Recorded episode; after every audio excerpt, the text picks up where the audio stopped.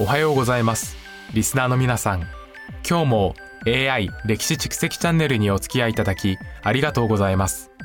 さて今日のジョークです。なぜヒップホップアーティストは冷蔵庫に注意しているのでしょうか？それはビートが盗まれるからです。では本日のテーマに入りましょう。日本のヒップホップの歴史について詳しく見ていきます。日本のヒップホップは1980年代にアメリカからの影響を受けて始まりました。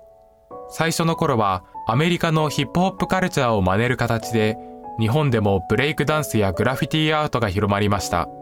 1989年には日本初の本格的なヒップホップアーティストであるラッパガリアがデビューしました。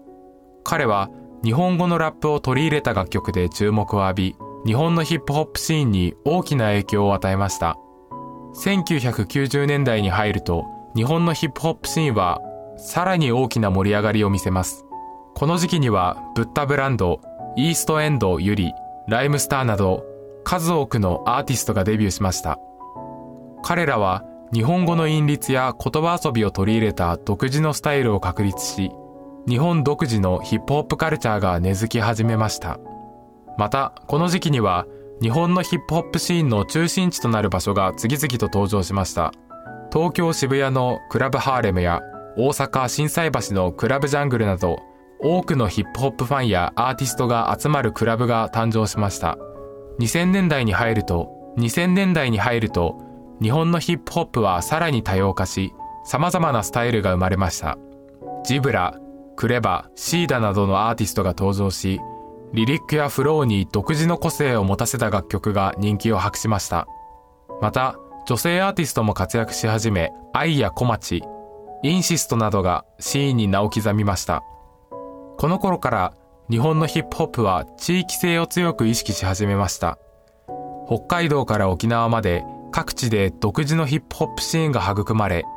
地域ごとの特色を持ったアーティストが登場しました。例えば、九州を代表するアーティストとして、ハイファナやスタッツ、DJ ケンタロウなどが活躍しました。